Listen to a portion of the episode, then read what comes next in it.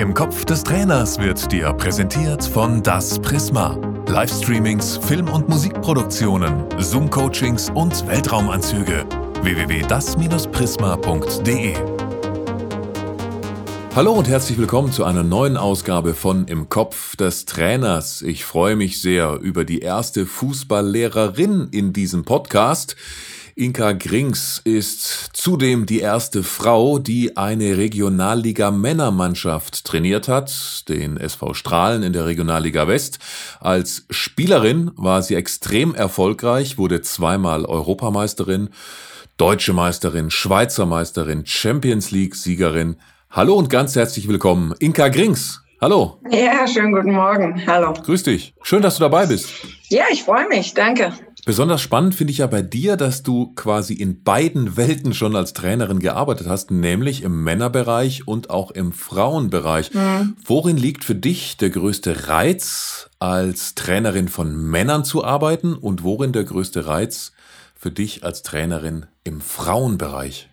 Ja, der größte Reiz sicherlich bei Frauen ist, ähm, dass sie einfach eine unfassbar äh, großartige Einstellung und Leidenschaft mitbringen weil sie nun mal neben dem Fußball auch noch anders schaffen, äh, trotzdem einen Riesenaufwand betreiben und einfach auch extrem dankbar sind äh, für wirklich jegliche Unterstützung. Und äh, da glaube ich, ist ein schon ein großer Unterschied äh, zum männlichen Pendant, die zum Teil äh, vieles für selbstverständlich halten und äh, ja, bei dem einen oder anderen man sich wünschen würde, dass sie mit so viel Leidenschaft agieren würden, weil ich glaube, dann auch viel mehr möglich wäre.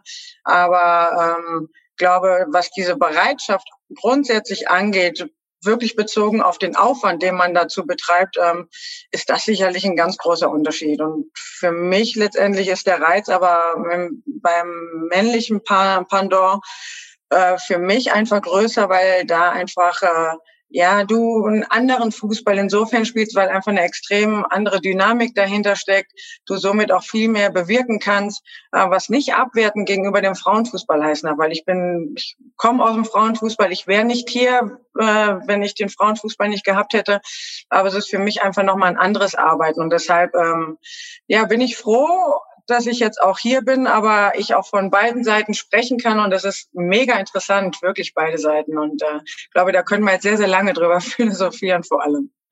Wie professionell war es denn im Männerbereich der Regionalliga West? Ähm, ja, jetzt mit SV Strahlen, das ist eigentlich ein recht kleiner Dorfclub, äh, aber mit wirklich unfassbar großen Möglichkeiten. Wir haben wirklich äh, fünf, sechs Mal die Woche trainiert, äh, auch Vormittagseinheiten gemacht, was für mich natürlich immer eine Voraussetzung ist, weil ich komme aus dem Profibereich und will in dem Bereich auch weiter arbeiten. Ähm, ja, es war schon, äh, wenn du jetzt gegen Rot-Weiß Essen spielst, wo du ein Stadion hast, wo eigentlich 20.000 Zuschauer reinpassen. Zu meiner Zeit, als ich da war, durften auch noch Zuschauer rein. Äh, du auch gegen Borussia Dortmund äh, im großen Park spielen konntest. Ja, das macht dann schon Spaß und das eigentlich, wo man, wo ich hin möchte. Ähm, glaube aber, dass sicherlich da auch in der Regionalliga noch extrem ausbaufähig ist, was Professionalität angeht. Jens Scheuer, der Frauentrainer des FC Bayern München, sagte zum Unterschied in der Konfliktlösung wörtlich, bei Frauen ist die Kommunikation mehr zwischen den Zeilen. Wenn ein Mann sauer ist, spricht er es auch aus. Siehst du das auch so? Also ich glaube, dass äh, grundsätzlich Männer da in Anführungsstrichen, auch das nicht despektierlich gemeint, einfacher gestrickt sind. Ähm, da gibt es bei dem einen oder anderen, die hast du auch, wo die viel mehr sprechen wollen, wo sie viel mehr reden wollen. Aber grundsätzlich bei Männern sprichst du ein Thema an und dann ist es erstmal abgehakt. So, und die gehen raus, klassisch, und dann ist auch gut. Ähm, auch da gibt es natürlich Frauentypen. Ich war ebenfalls ein Frauentyp. Ich war nicht jemand, der immer großartig sprechen wollte, hatte ich keinen Bock drauf. Äh, war dann eher schon kurz und knackig und dann war das Thema für mich auch äh, erledigt. Die Typen gibt es im Frauenbereich natürlich auch, aber grundlegend sind Frauen da schon nicht nachtragender, würde ich sagen, sondern eher, ähm, die wollen mehr wissen und die wollen einfach das vielleicht manchmal auch ein bisschen mehr ausdiskutieren. Ähm, das ist sicherlich schon ein Unterschied. Aber ich tue mich echt schwer damit, Stefan, weil ich habe auch im Profibereich bei den Männern, weil ich viel hospitiert habe, als ich beim MSV Duisburg war, war ich immer zeitgleich bei den Männern auch mit drinnen, auch wirklich voll drin. Ähm, glaub mir, auch da gibt's, äh, wenn man es jetzt mal so Plattitül aussprechen darf, auch Waschweiber, die einfach auch viel, viel mehr reden wollen, die viel mehr gestreichelt werden wollen. Du hast aber auch da Typen drin, die diese Leck mich am Arsch-Mentalität haben. Ähm, die hast du aber auch im Frauenbereich. Aber grundsätzlich, wenn man die Vergleiche macht, was ich sehr ungern mache, es ist tatsächlich so, dass bei Männern kurz knackig auf den Punkt und dann ist Ende und bei Frauen sicherlich dann nochmal, du vielleicht nochmal noch mal ein Gespräch mehr führen musst. Was würdest du sagen, wenn wir die Arbeit auf dem Fußballplatz betrachten bei beiden Geschlechtern, dann habe ich so ein Stück weit den Eindruck, dass ihr Frauen das Fußballspiel authentischer interpretiert. Also mit weniger Wehleidigkeit, mit, äh, ja, mit äh, eigentlich männlicher, als es Män Männer machen, wenn wir an Neymar denken, der sich dann 20 Mal am Boden wälzt, wenn er ähm, nur kurz angehaucht wurde. Ist das auch dein Eindruck? Ja, also Fakt ist es schon, dass ähm, diese Schauspielerei, wie man es ja so schön betitelt, äh, sicherlich im Frauenfußball weniger gibt. Also das ist äh, unumstritten und auch äh, keine Diskussion würdig, dass das im Männerbereich schon extremer ist äh, und vielleicht auch, finde ich persönlich, überzogener wo ich immer wieder versuchen würde, auch einzuschränken als Trainer, äh, weil das mir manchmal auch too much ist. Es gehört ein Stück weit dazu, es gehört auch mal eine Schwalbe dazu, finde ich persönlich, äh, muss man jetzt einfach auch die Kirche im Dorf lassen. Aber dieses Extreme, äh, das hast du im Frauenbereich sicherlich nicht. Das ist, das ist klar. Da sind wir vielleicht dann auch ein Stück härter oder tatsächlich auf dem Platz dann ähm, ein Stück weit äh, vom Gedanken her fairer, als das im männlichen Bereich ist. Hast du denn grundsätzlich einer Spielerin oder einem Spieler von dir schon mal gesagt, dass man vielleicht auch mal in gewissen Situationen eine Schwalbe machen sollte? Oder hast du speziell sogar auch mal Schwalben trainieren lassen? Also grundsätzlich dürfen wir Trainer das äh, nicht äh, kommunizieren, weil es ja schon ein Stück weit auch äh, dann auch äh, um, um Fairness geht. Ah, ich bin auf Teufel komm raus auch als Spieler nie jemand gewesen, der äh, wirklich auch, ge, auch extrem gefault hat ähm, wurde vielleicht eher mehr gefault. Ähm, finde aber, dass man äh, äh, gesunde, gesunde Härte schon auch äh, vermitteln darf, äh, das alles auf eine saubere Schiene und ähm, glaube, dass äh, grundlegend das schon auch wichtig ist, dass Dinge, die in der Kabine angesprochen werden, dann auch in der Kabine bleiben. Welche Eigenschaften musst du als Trainerin eigentlich haben, um dich im Männerbereich durchsetzen zu können? Du hast ja nicht nur die regionale Mannschaft trainiert, sondern warst auch noch im Jugendbereich aktiv, hast da auch männliche B-Junioren trainiert. Welche Eigenschaften sind da für eine Frau besonders wichtig als Trainerin? Es war jetzt für mich äh, schon noch interessant, weil ich ähm, habe ja selber noch gespielt, bin dann direkt eigentlich zu meinem alten Verein Duisburg dann als Cheftrainerin gewechselt, habe dann dort äh, die Frauen-Bundesliga gemacht und war für mich aber, wie gesagt, relativ schnell klar, dass ich den anderen Weg einschlagen möchte und äh, bin dann zu U17 Jungs. War das erste Mal für mich ja auch, dass ich im Jugendbereich gearbeitet habe.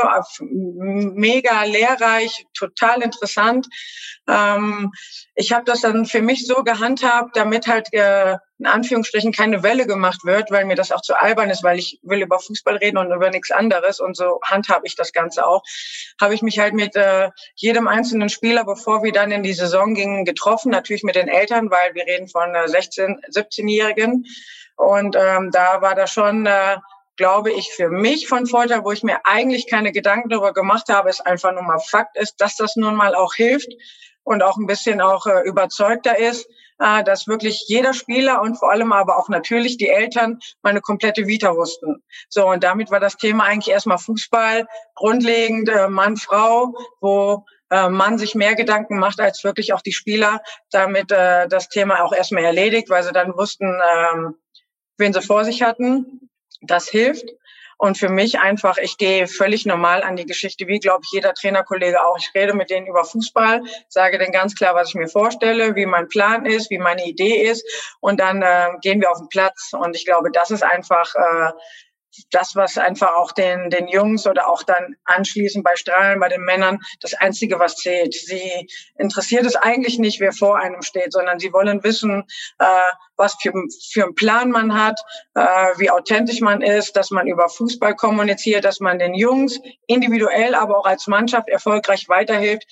Und das ist eigentlich das Einzige, was, was zählt. Äh, da interessiert es nicht, ob klein, groß, dick, dünn oder eine Mann oder Frau da vor einem steht, sondern was dahinter steckt. Und ich glaube, da kann ich ganz gut mitreden, die Dinge gut vermitteln, mit einer gewissen Persönlichkeit. Ähm, mache ich mir da relativ wenig Gedanken. Aber im Jugendbereich war es für mich schon sehr hilfreich, weil ich hatte, glaube ich, noch nie so viele Elterngespräche äh, die natürlich nicht immer angenehm waren. Aber auch da reden wir über Fußball und dann über, über Sachlichkeiten.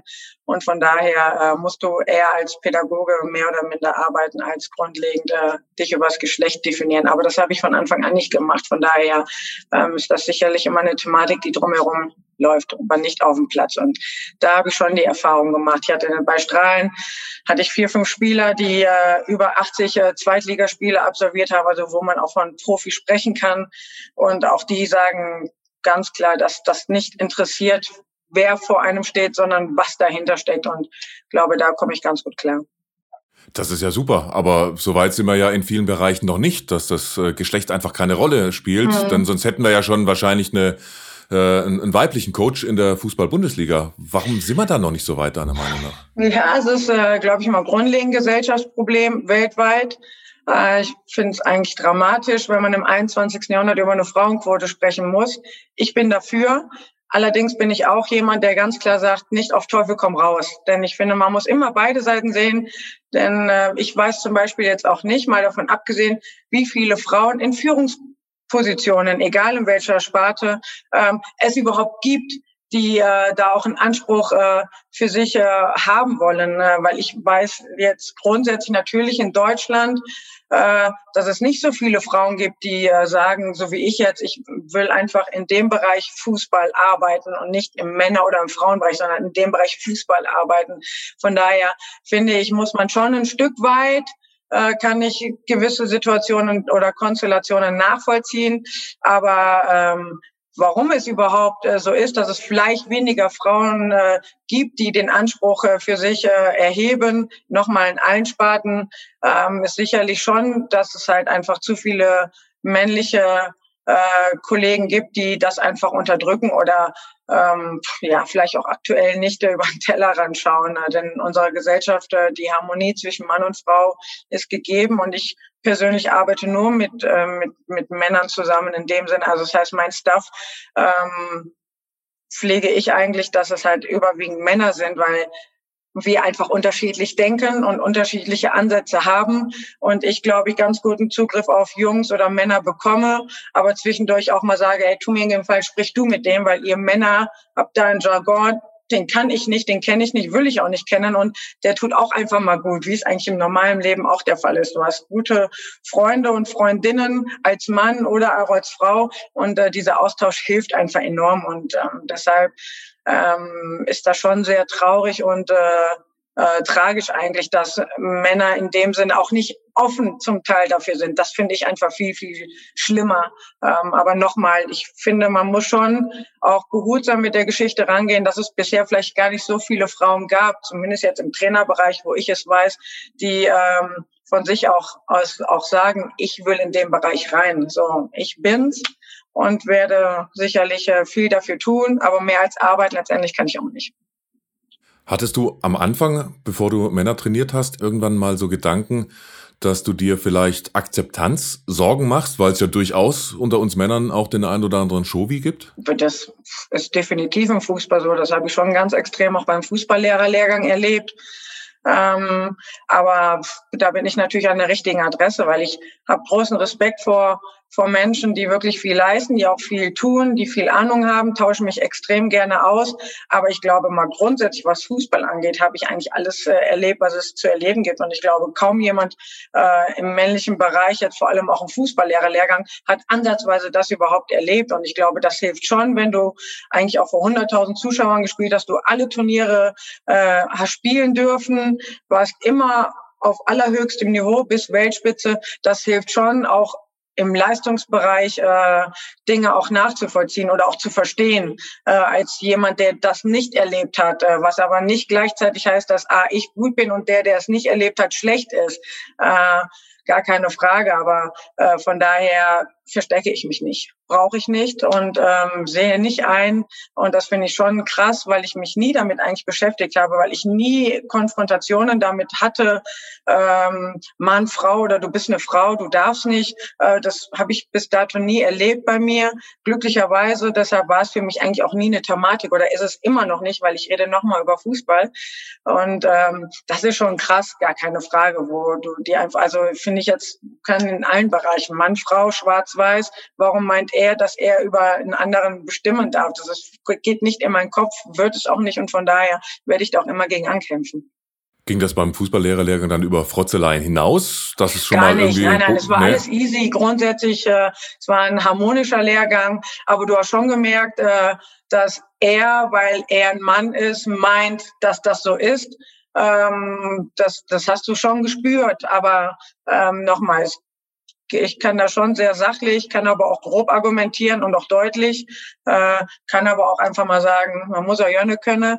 Ähm, das ist da, da sind wir ja schon äh, sehr flexibel. Aber du merkst schon, dass das eine Blase ist, ähm, die schon extrem ist und ähm, weißt, dass das da ein harter Kampf ist, weil nochmal, Natürlich es aber auch bis dato nicht so viele Frauen gab, aus unterschiedlichen Gründen, weil sie von Anfang an gar nicht erkannt werden, weil sie von Anfang an vielleicht auch direkt weggeschoben werden, weil könnte ja gefährlich werden, äh, oder aber auch es wahrscheinlich bis dato auch nicht wirklich ähm, ja die Generationen vielleicht so hergaben. Und von daher alles ein bisschen äh, zwiespältig, ähm, aber es ist, du merkst schon, dass das eine extreme Männerdomäne immer noch ist und äh, die Menschen, die da wirklich auch meinen, dass die Männer alleine auf der Welt sind, die gibt's da immer noch. Aber ich glaube, das wird sich sicherlich äh, in den nächsten Jahren und auch in den Generationen verändern. Aber es ist schon traurig. Du bist ja mit der Regionalligamannschaft abgestiegen. Danach habt ihr den direkten Wiederaufstieg aus der Oberliga zurück in die Regionalliga West geschafft. Trotzdem wolltest du als Trainerin dann nicht mehr weitermachen. Warum nicht? Also ich bin nach Strahlen gekommen, eigentlich die letzten sechs Spieltage vor Saisonende Regionalliga, weil sie da einfach äh, ja, sie haben eigentlich, als sie das erste Jahr aufgestiegen sind, wirklich eine fantastische Hinrunde gespielt als Aufsteiger, als wirklich ein kleiner Dorfverein und sind dann aber eine Rückrunde komplett eingebrochen und dann halt klassisch, wurde die Notbremse gezogen. Ich kam zu den letzten sechs Spielen. Es hat dann leider nicht mehr so funktioniert. Wollte eigentlich Oberliga nicht machen, weil ich im Profibereich arbeiten will und Oberliga zählt nicht dazu. Aber die Voraussetzungen, wie gesagt, in Strahlen waren wirklich fantastisch. Auch wirklich richtig tolle Fußballer drin und habe dann gesagt, okay, ich nehme es dann nochmal für mich mit und sind ja dann, wie gesagt, mit fast 20 Punkten durchmarschiert. Ähm, dann gab es allerdings, äh, ich hatte noch einen, einen, Folgevertrag, aber es gab zu viele Kommunikationsprobleme und Missverständnisse und auch ganz klare Auseinander äh, äh, tendierende Wege für die zur Kaderplanung, dass ich dann halt äh, den Cut gemacht habe und das dann halt so nicht mit mir habe machen lassen. Und deshalb ich dann eher gesagt habe, ähm, ich will den Vertrag auflösen. Es war ein Kampf, weil er nicht wollte. Aber ähm, ja, das war eher dann ähm, sportlich bedingt, dass ich dann gesagt habe, dass ich das so nicht mitmache. Und dann war allerdings für mich so oder so klar, ähm, dass dann mein Weg jetzt einfach auch in einem, in einem Verein oder auch mit Mannschaften ist, wo es dann auch professioneller zugeht. Weil nochmal, ich komme aus dem Bereich und ich will in dem Bereich arbeiten. Ich hatte als Spielerin, habe ich mit zehn Jahren ein Interview gegeben, habe gesagt, ich will Profi werden, ich will Weltfußballerin werden und äh, das will ich als Trainerin auch.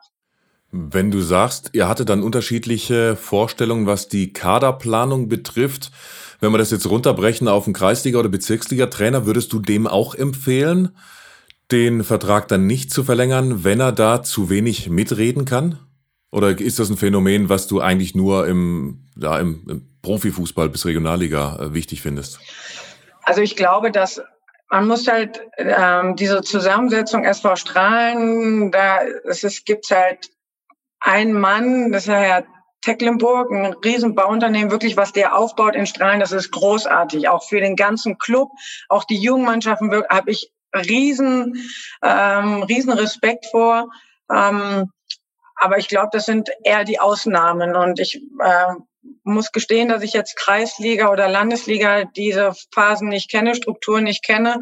Ich glaube aber, dass es da ähm, schon ein Stück anders zugeht. Ähm, ich finde persönlich, ähm, ich glaube, dass sich das und das weiß ich, dass es bis on top Clubs das normal ist, dass ein Trainer seine Wünsche äußern darf, dass ein Trainer gefragt wird, dass ein Trainer natürlich vor einer Saison wünschenswert oder in einer Winterpause analysiert, auf welchen Positionen wir die und die Spieler brauchen, warum wir die brauchen. Dann kommt natürlich Budgetfrage dazu, gar keine Frage, alles Dinge, die man berücksichtigen muss, aber es funktioniert nicht, dass wenn ein Trainer mit einer Mannschaft arbeiten soll, eine Idee hat, sich auch mit der Liga, mit der Meisterschaft äh, beschäftigt, auseinandersetzt, weiß, welche Qualitäten man in der eigenen Mannschaft hat, weiß, welche Qualitäten man braucht, um gewisse Ziele zu erreichen. Man studiert Spieler, man analysiert Spiele und all das ähm, das ist normaler Prozess und dann geht ein Trainer hin und sagt, die und die Spieler brauchen wir, dann kommt zur Scouting-Abteilung, alles miteinander kommuniziert und dann wird natürlich letztendlich entschieden, was möglich ist und was nicht. Und wenn das nicht der Fall ist, tue ich mich schwer, egal in welcher Liga eigentlich äh, zu arbeiten, weil egal was ist, man, so ist der Job, da brauchen wir auch nicht drüber sprechen, finde ich auch nicht schlimm. Du bist aber diejenige oder derjenige, der anschließend die Dinge verantworten muss. Und wenn du die Dinge nur verantworten musst, wo du aber noch nicht mal ansatzweise Mitspracherecht hast und eigentlich auch nicht weiß, was da zusammengewürfelt wird, ähm, glaube ich, funktioniert das nicht. Und ich mache das nicht, weil ich dafür einfach auch zu viel investiere und einfach auch letztendlich mit den Spielern arbeiten muss.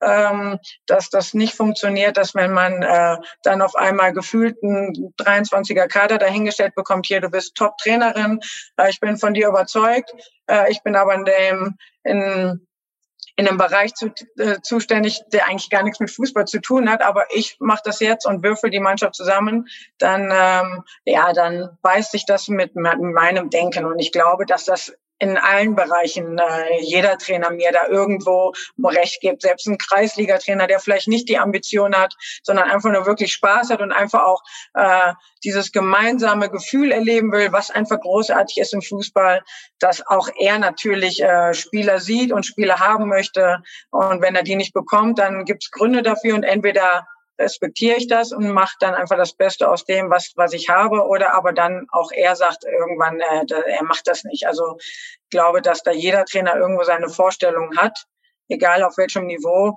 Und äh, so soll es auch sein. Du bist als Trainerin der Bundesligamannschaft mit dem MSV Duisburg abgestiegen und hast danach den direkten Wiederaufstieg geschafft in Strahlen ein bisschen andere Situation, aber auch äh, Abstieg, dann direkter Wiederaufstieg. Mhm. Mu musstest du da als Trainer in deiner Arbeit ein Stück weit was anpassen? Total. Es war jetzt auch für mich, äh, ich bin dann zum MSV Duisburg als Trainerin. Meine erste Station hat sich so ein Kreis geschlossen. Ich habe 16 Jahre da gespielt. Äh, ich wusste, auf was ich mich einlasse, dass da auch wenig Geld zur Verfügung steht, aber irgendwie war es für mich auch eine Herzensangelegenheit, ein Stück weit wie auch hier FC Zürich, den ich unheimlich äh, gern gewonnen habe, weil einfach tolle Erfahrungen und auch ein, wirklich ein tolles äh, Konstrukt dahinter ist. Und Duisburg war einfach für mich irgendwo nochmal, wo ich sage, ich versuche nochmal das Bestmögliche.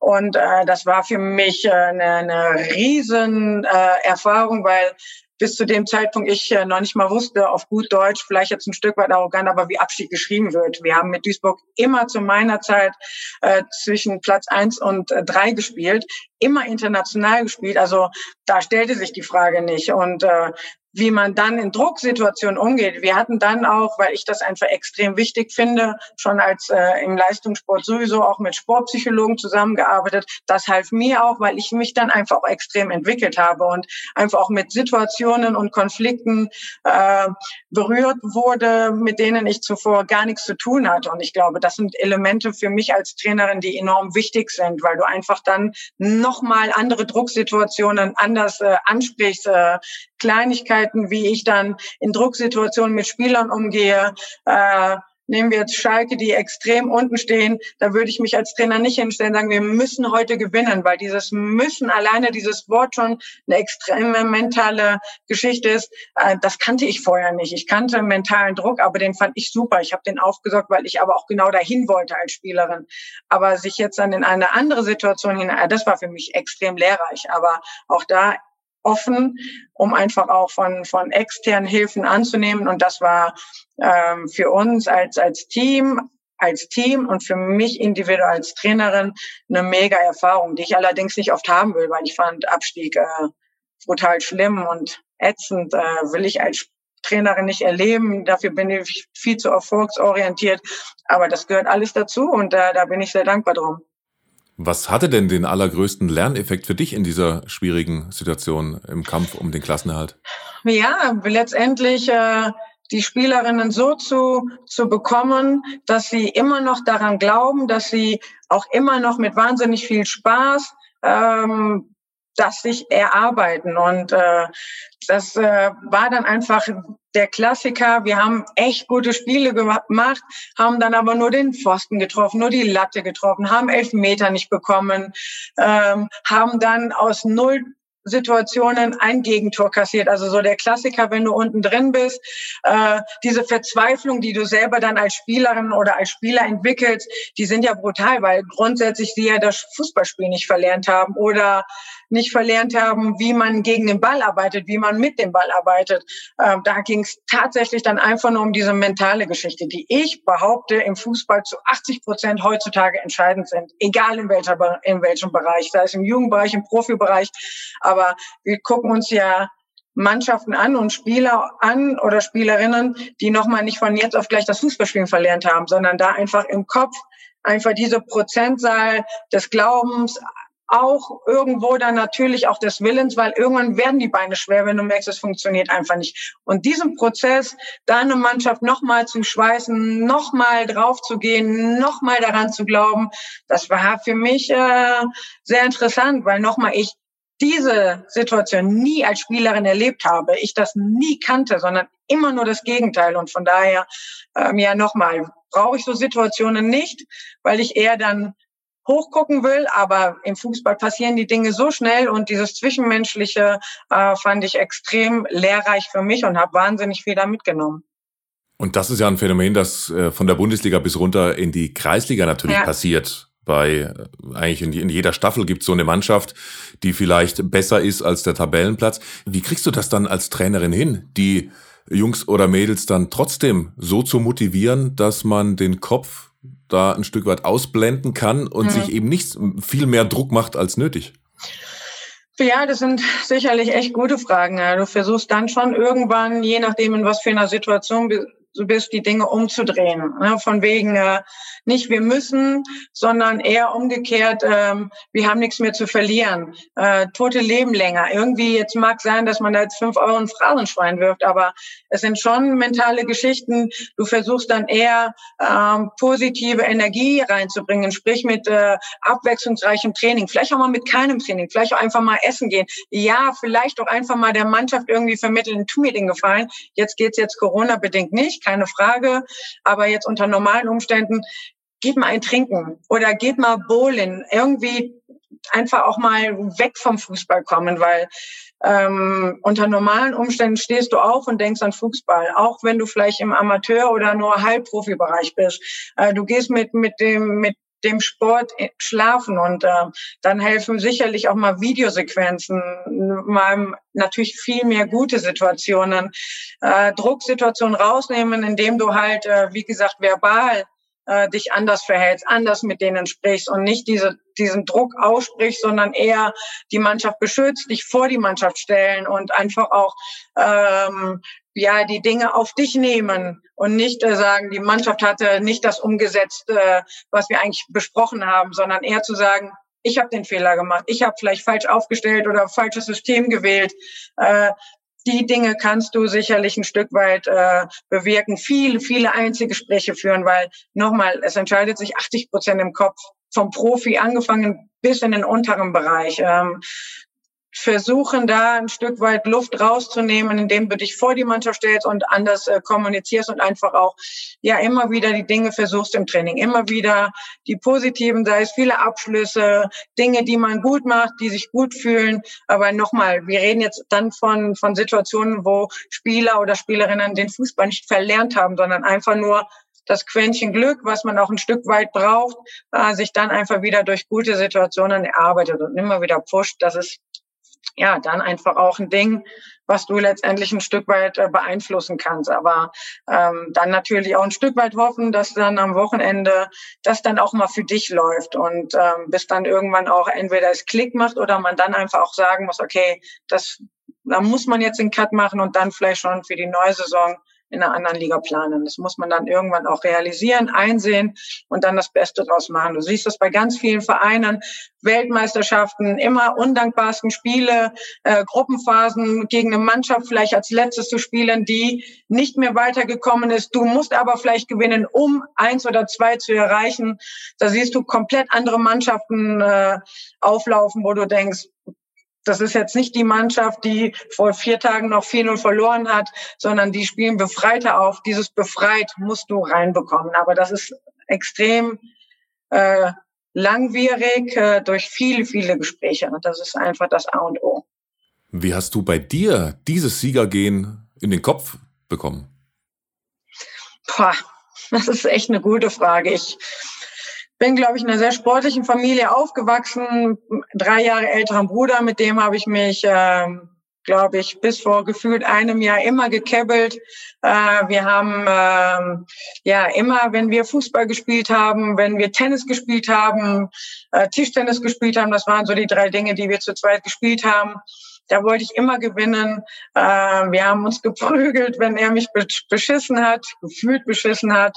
Ähm, ich glaube, und dann einfach, ja, die Art, ähm, dass ich halt relativ schnell bei den Jungs reinkam, wobei ich glaube, dass einfach meiner Muttermilch drin war. Ich weiß es nicht. Ich weiß nicht, ob das tatsächlich was mit meinem Bruder zu tun hat, weil wir extrem sportlich waren.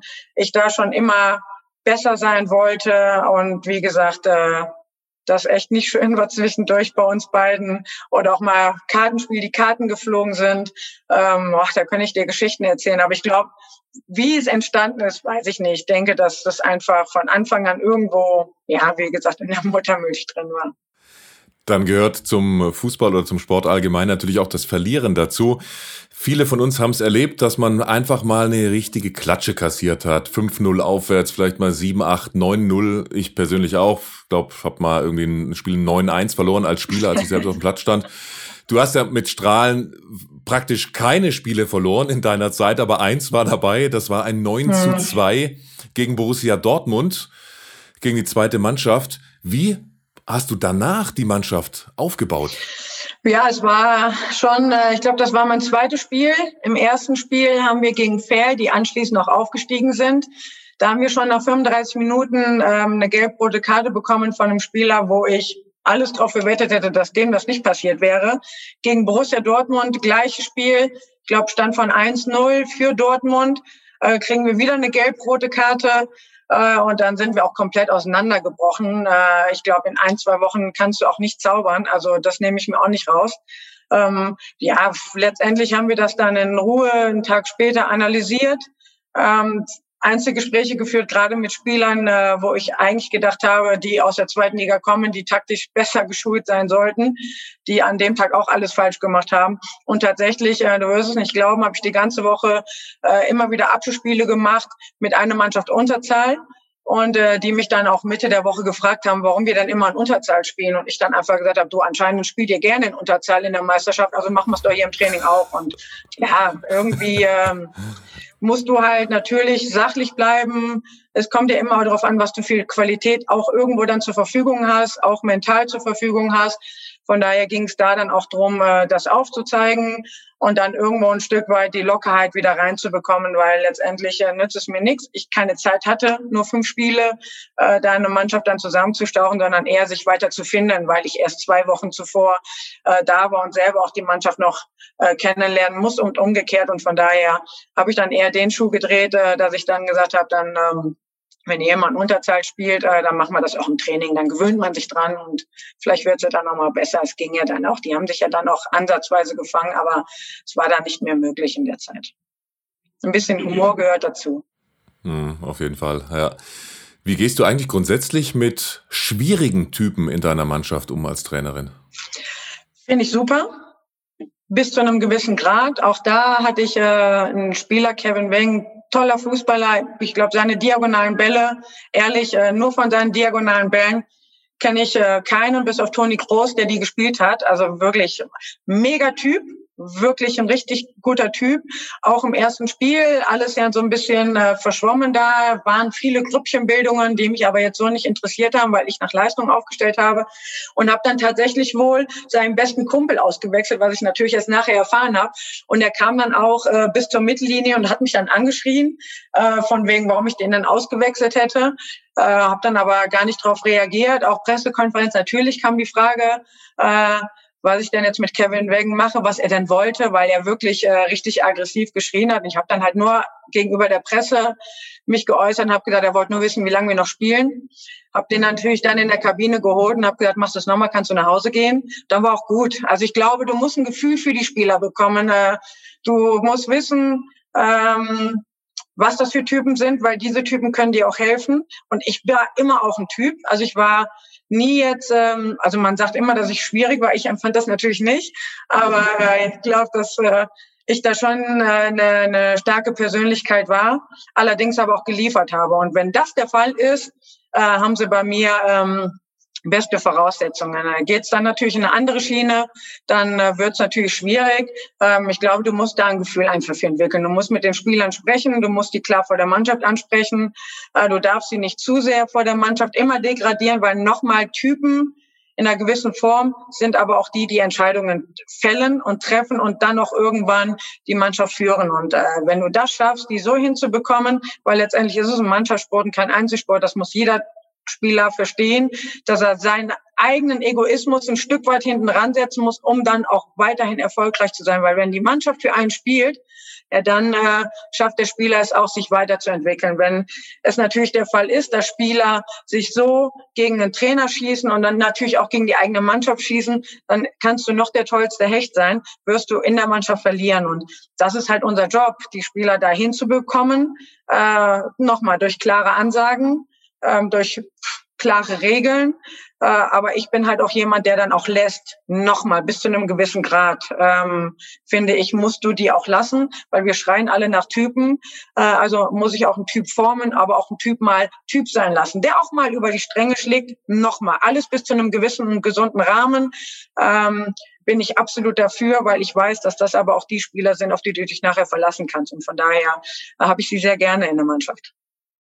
Und du verstehst ihn vielleicht ein bisschen besser, weil wenn du sagst, du warst äh, selbst oder dir wurde nachgesagt, du warst ein schwieriger Typ, du hast dich auch mal öffentlich mit, mit, mit deinem Trainer angelegt, dann gab es Suspendierungen, dann ist der Trainer dann später auch noch geflogen, dann kamst du wieder zurück in die Mannschaft. Also durch diese Erfahrung kannst du dich besser dann in solche, in Anführungsstrichen, schwierige Typen dann reinversetzen? Ist das so? Total, würde ich jetzt definitiv behaupten. Es hilft mir aber auch zu wissen, ähm, weil ich weiß, dass einfach nochmal Typen oder Anführungsstrichen schwierigere Charakteren nochmal aber auch die Entscheider sind. Wie auch immer, in welcher Form auch immer, aber das sind einfach dann auf Leistungsebene, Leistungsebene Typen, auf die du dich dann verlassen kannst. Und äh, deshalb ist das einfach äh, mit extrem viel Feingefühl, ähm, aber eigentlich ein Feingefühl für jeden Spieler, weil du hast sensible Spieler, du hast, äh, du hast äh, keine sensiblen Spieler, die du anders anfassen musst. Das ist ja das Schöne, wenn man mit Menschen arbeitet und jeder da einfach unterschiedlich ist. Aber ich persönlich glaube schon zu behaupten, dass äh, man einfach in vielen Dingen, weil man A, vielleicht selber so war und B, auf einem ganz anderen Niveau gespielt hat und Dinge erlebt hat, ähm, ich auch viele Facetten auch äh, medial erlebt habe, wo ich auch meine Lehren daraus gezogen habe, aber alles Dinge, die ich im Nachhinein ja dankend angenommen habe, weil ich einfach dann dadurch auch reifer geworden bin. Und ähm, deshalb glaube ich schon, dass das äh, mir extrem hilft in meiner Arbeit, in meinem Denken, dann den Spieler auch richtig zu packen. Und wenn er irgendwann nicht mehr zu packen ist, dann muss er halt einfach gehen. Ganz einfach. Mit einer vernünftigen Argumentation, weil letztendlich auch das Klartext geht immer nur die Mannschaft im Vordergrund. Dann reden wir an dieser Stelle beim nächsten Mal weiter. Es war eine sehr spannende Folge mit dir. Herzlichen Dank schon mal bis hierhin, liebe Inka Grings, dass wir dir in den Kopf des Trainers schauen durften und ich freue mich auf den nächsten Teil mit dir. Danke. Gerne, gerne. Tschüss. Ciao. Im Kopf des Trainers wurde dir präsentiert von Das Prisma. Livestreamings, Film- und Musikproduktionen, Zoom-Coachings und Weltraumanzüge. www.das-prisma.de